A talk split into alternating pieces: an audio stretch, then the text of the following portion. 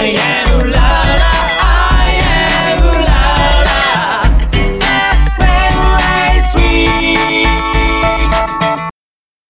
FM レディオエルラジオ。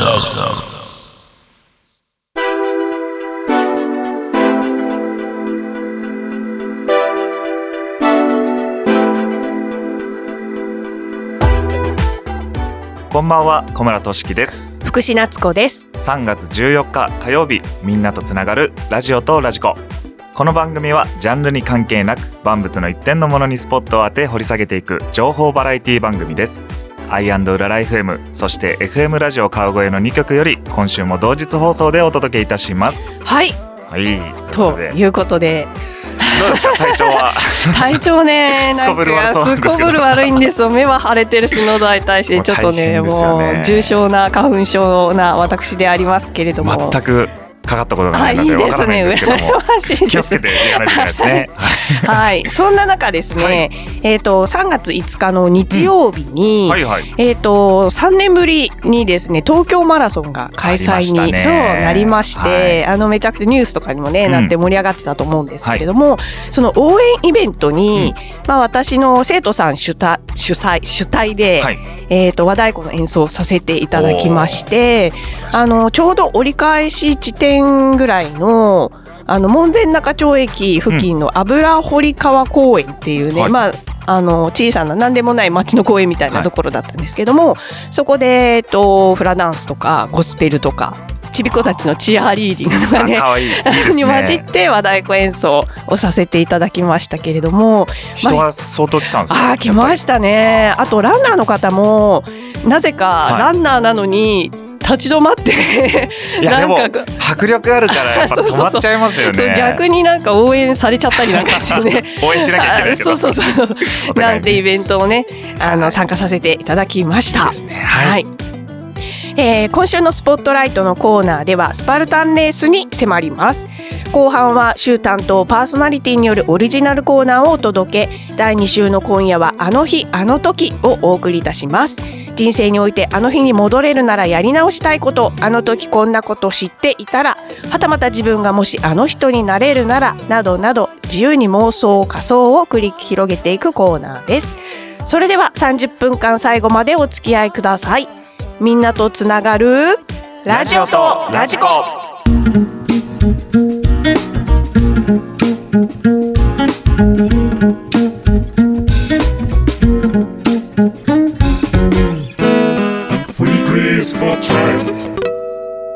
今週のスポットライト。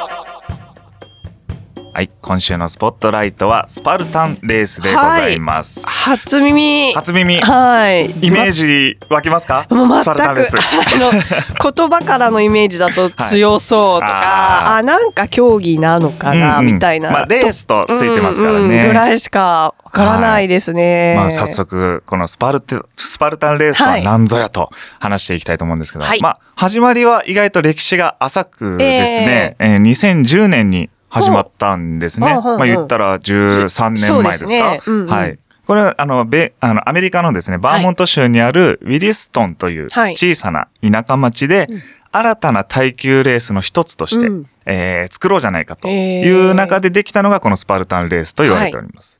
で、それから今日までに世界40カ国以上、はい。この13年間のうちでですね、あー40カ国まで広がっていって、年間のレースは170も。あ超えると。結構ありますね、はい。で、開催の、えー。総参加者もはい。100万人以上と。すごい広がり方ですね、はいとても有名なイベントレースに成長していってるわけなんですよ。えーはい。で、日本でもですね、うん2017年に、はい。まあ、えー6年前ですか、えええー5月に神奈川県をスタートとして、えーまあ、ドイツ村であったり、はい。まあ千葉ですね、はい。で水上スキー場であったり、はいえー楽天生命パーク、あの、ねプロ野球の、えええー。楽天球団の、はい。えー球場ですね、うん。そこで行われていろんなたくさん、えーたくさんの場所で開催されております。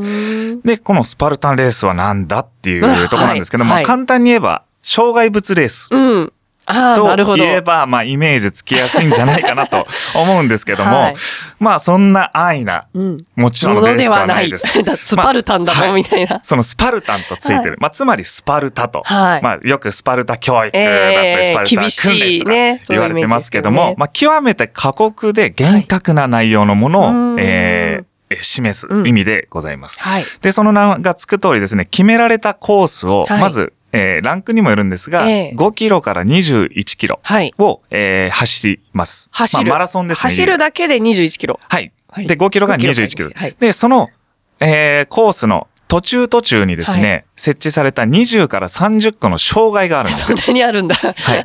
で、それを乗り越えていきます。はいで、時には泥まみれになりながらっていう、はいもう本当にあの、障害物というか、アスレチックスというか、そういった競技になります。うんうん簡単に説明すればこういう形,、ですね。で、えー障害によっては、これクリアできないよ、私できないよっていうのは、やっぱり存在するんですけども、ねうんまあ、それできない場合は、はいまあ、ペナルティ、うん。まあ、形としてはペナルティとして、バーピージャンプっていうはい。ものがあるんですけど、避けていご存知ですか？けばいいんですか？あ、違う違うあ違う。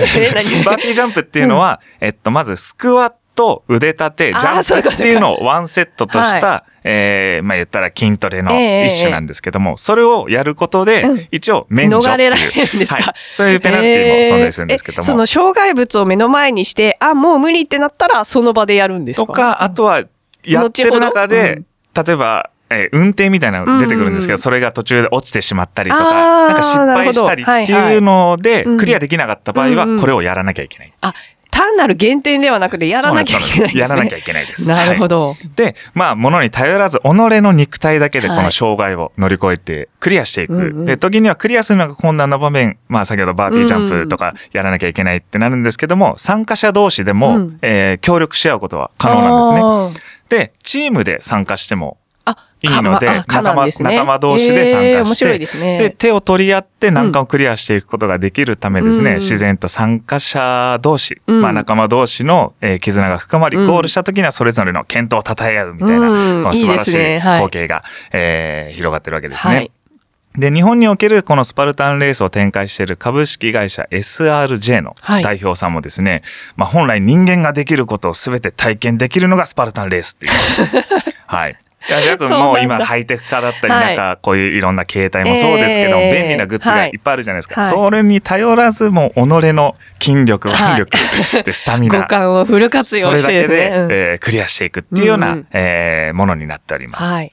で、この種目がえーいくつか分かれているんですけども、まずですね、えースパルタンスプリントはい。っ。ていうのがえー一番、えー初初級といいますか、はい初心者向け。入門編的なそうですね、はいで。これが5キロのランに20個の障害うん。が、えースプリントの競技となっております。はい。で、その上のランクが、うんえースパルタンスーパうん。ー。こちらは13キロと25個の障害。増えた、障害が。どんどんはい距離も増えてきますね。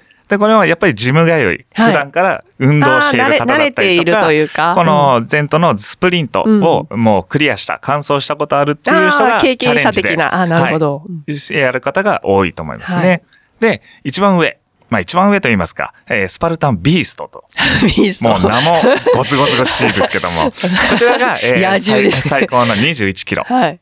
で、30個の障害と。だはあから持久力もやっぱ必要ですし、うん精神力もねえーそうですね。筋力のスタミナもやっぱり、うんはい。やっぱり最初は楽でも最後の方になるとやっぱりあそうですね握力バテバテに落ちてしまったりとかあるので、うんすごく高難易度なクラスとして、うんうんはい、用意されてます。えーあの、制限時間とかあったりするんですか？制限時間はですね、基本的にないと思います。えーはい。あの、いろいろ僕も詳しくえ見てみたんですけども、ええ制限時間どうのこうのっていう項目がなかったので、うん一応、まあ、なんとか。、夕暮れとか日暮れとかになっちゃったら強制的にっていうのも もしかしたらあるかもしれないですけども。うんまあ、なんとかクリアすれば OK。そうですね。そのためにあのバービージャンプみたいな免除項目が用意されてたりはすると思いますね。で、キッズなんかも用意された。スパルタンキッズ。これが1キロから2キロ。まああ子供にとっては結構長い距離だと思うんですけども。まあ12歳以下の子供を対象にしたクラスも用意されているので、うん。本当に老若男女、うん。えー参加できる、えー体を動かしたいみたいな人にはもってこいの、えー競技となっております。で、これらの競技には完走するとメダルがもらえるんですけども、うん。うんうんこのメダルを、えー全部ですね、はい。えースプリント、スーパー、ビーストってクリアすると、はい。トライフェクタと呼ばれるですね、えー称号が与えられるんですけども、その称号とですね、メダルそれぞれにかけらがついてるんですよ。うんうんそのかけらを3つ合わせることによって1つのメダルになる。なんか、そうですね、ドラゴンボールみたいな。トライフェクタメダルと呼ばれるんですけど、こういった楽しみもあると思います。ほど。ということで、ちょっと駆け足で紹介してみましたけども、後半は、えそれぞれの障害、どういうものがあるかっていうのをちょっと紹介していきたいと思います。はい。では、えー、今週の一曲ですね、えー人生の応援歌としてもはいあります。ボンジョビ、It's My Life。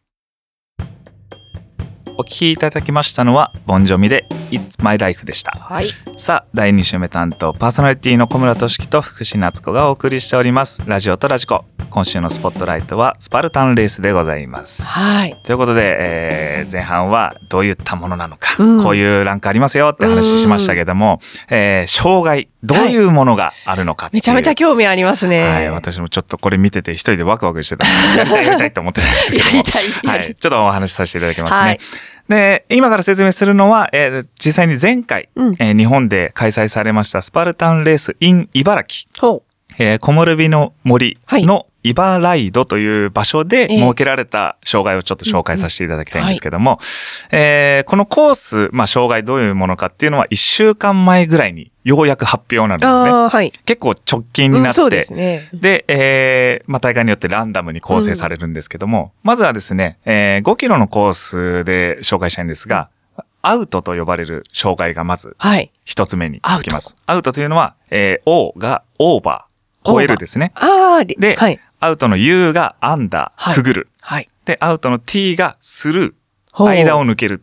つまり、えー上に飛び越えて、くぐってて、間を抜けるるっていう一つの はい。障害になっております。へーまあ簡単な高さもそんなにないものなので、比較的簡単にクリアできる障害がまず最初に来ますね。そうなのか？で、二つ目、はい。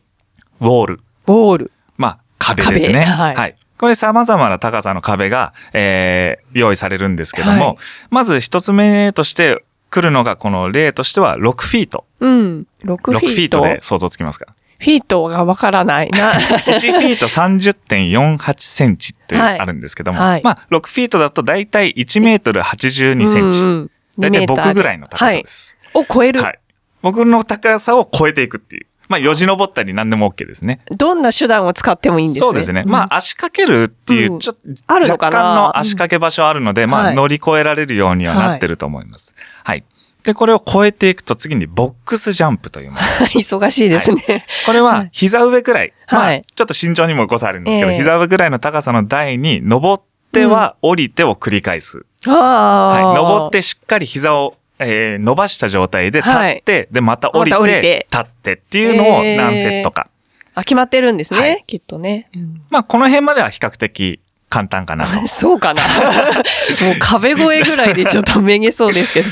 ここからちょっと難易度が上がってきまして、はいインバーテッドウォールっていう。はい。またボール出てきた。まあ先ほどの壁はい。と、えー並んで、反り立つ壁。そう、まあ、これこそサスケっぽくなりますけど、うんうんこれは傾斜というよりかはちょっとあ手前傾斜になってまして、はいえーはいちょっと登りづらいうん。ものになってますね。うんうんで、続いてスペアスロー。はいまあ、槍投げですね。え、そんなのもあるんだ。はい。槍投げなんかもあって、まあ、言ったら古来の狩り狩りをする人みたいな。ねそうですよね。本当人間が体験できるっていう全てがえー面白いですね。振り込まれておりまして。ちょっとやってみたいな。これがえー、ちょっと離れた場所に的があるんですけども、うんえー、ノーバウンドで一発で、はい。えー、刺せることができればクリアってうんいう。感じですね。はい。はい。まあ、この他にもですね、数十キロの重さはのサンドバッグ、まあ、砂が入ったバッグを 担いで決められたコースを回るとか、はい、まあ、えー、あとはですね、まあ、さっきのほふ前進あはいで泥だらけになったりとか、はい。まあ、そのほふ前進も、あの、ちゃんと腰とか頭浮かないように上には鉄線があるんですよ。ああ、そうなんだ。結構危ない。怪我しちゃうっていう。まあそういう、で、握力が結構やられてきたなってタイミングで運転が来たりとか。結構きついんですよね。5キロでも。さすがスパルタンです。こうして、まあ19個の障害をクリアして、うんまあ約5キロはい走った最後に訪れる障害が、うん。あの、まあ焚き火じゃないですけど、火が燃えてるところがあって、そこをジャンプして、ぴょーんと飛び越えて、ゴールっていう。え 最後の最後はちょっとなんか、ただ飛び越えるだけなんですけど、いや、でも、失敗したら火の中でしょ。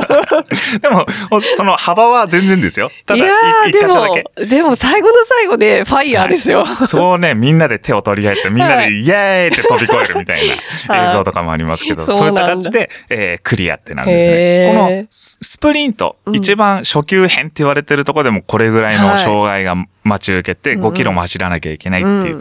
まあ、アスレチックスの感覚で楽しめる方もい。らっしゃるかもしれないんですけども、はい意外とね、お遊び半分でチャレンジすると、はい。痛いでね合本当に救急車って僕ちょっと大げさに言いましたけど、はい。結構怪我とかね。ですよね。そういうの鉄線もあるしね。はい。そういうのも、あの、可能性ありますよっていうので多分サインとかもね、うん必要なので。あなるほど。はい結構本当にうん。厳し。いレースとなっております。へで、えー次回の開催日ちょっと紹介したいんですけども、こちらですね、日本ではで、えー5月26と27日ですね、はい。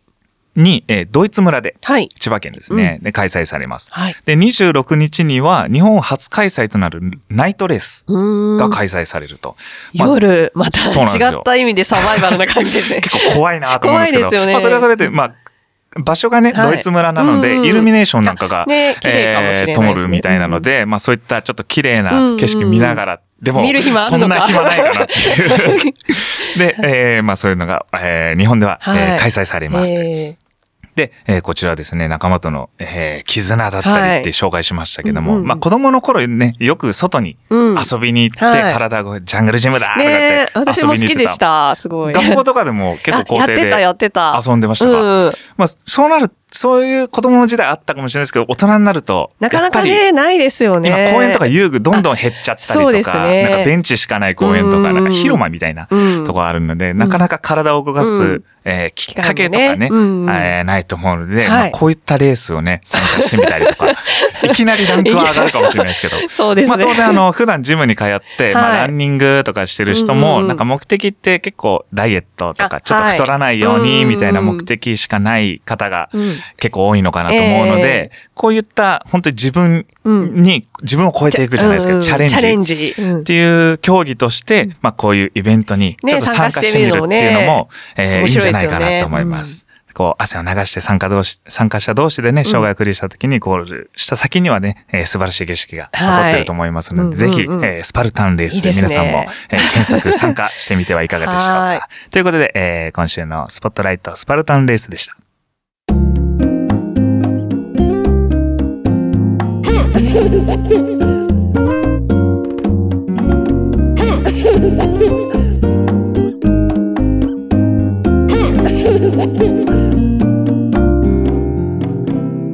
デュエルラジあの日、あの時。さあ、ここからは、週担当パーソナリティによるオリジナルコーナー、第2週の今夜は、あの日、あの時をお届けいたします。えー、ということで、はい。すいません、なんか変な間があっちゃった。ごめんなさい。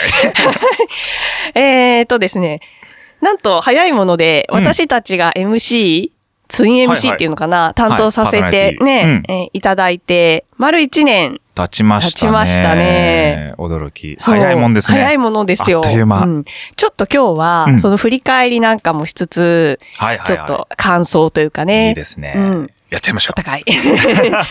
で、えっ、と、私はですね、もともとこのラジオとラジコのうん。パーソナリティやってみませんかっていうお話があったのが、はえっ、と、担当ディレクターさんからのお誘いだったんですけども、トッシーはどんなきっかけでした？僕はですね、えー、こちらの番組やる前に、うん。あの、ブソン君、お笑い芸人のブソン君。はいはいそちらで、うんあの、ラジオのパーソナリティさせてもらってて、で、レーシングの活動ちょっと忙しくなってきたなっていうタイミングで、一旦あの、パーソナリティ降りようとしたんですよ。うん。なんですけども、その降りようかなっていうお話しした後に、はい意外と忙しくないな。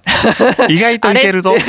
どうしようかな。うん戻ろうかな。戻れないな。どうしようかな。んやめるって言っちゃったしな、みたいな。時に、はい。こちらのはい。方に、えーどうだっていうう、んまあそれこそディレクターさんからお話しいただいて、はい今に至ると。あなるほど。やめずに済んだ。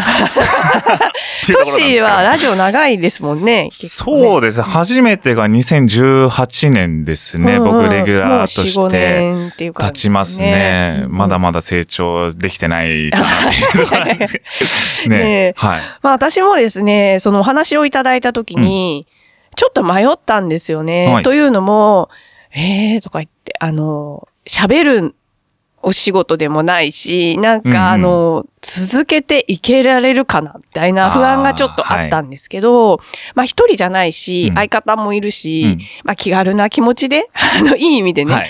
あの、始めてはどうですかって言ってくださって、うん。それであの、肩の荷が降りてでじゃないですけど、まあ、やらせていただく、うん、きっかけになったんですけれども、まあ結構大人になってから、いろんな、初めてのことを、こう踏み、足を踏み入れるのって結構勇気がいったりとか、ですよね。うん、すると思うんですけれども、あん。まその時思ったのが、あんまりこう、頑張るぞとかね、あの、ここで結果を残さなければ なんかいけないとかね、肩、肩の力をガンガンに入れてですね、はいはいはい望むっていうのもまあありだと思うんですけども、それよりも、まあちょっと興味があるから、とりあえずやってみようかな、うん。みたいな気持ちで、そう、チャレンジしてみようかなっていう気持ちを持つことってすごい大事だなと思いまして、で、やっていくうちにですね、また一言、そのディレクターさんから言われたのが、あの、気軽に、こう、長く続けてくださいねって言われたんですね。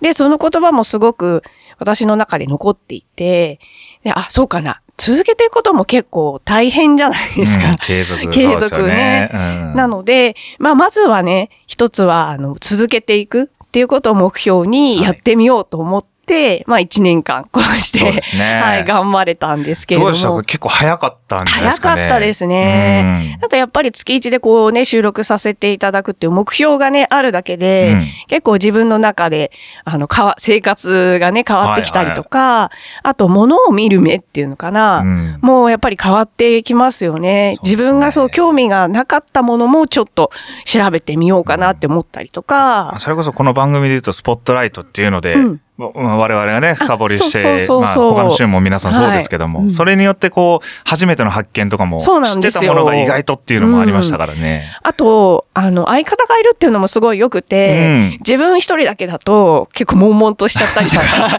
自分の興味のあることしか、こうね、あの、目がいかなかったりするんですけども、今日のスパルタンレースなんかはい。特にね、トッシーが紹介してくれなかったら全然私知らないで人生を過ごしていたので、なんかそんなのもすごいプラスになって、ラジオやっててよかったなって。いや、本当思いますね。うん思い本当ますね視野がどんどん広がっていくので、そうはいこれからもね皆さんもね、えー楽しんでいただければはいなと、。と思います。それでは今日の2曲目です。山で春を告げる。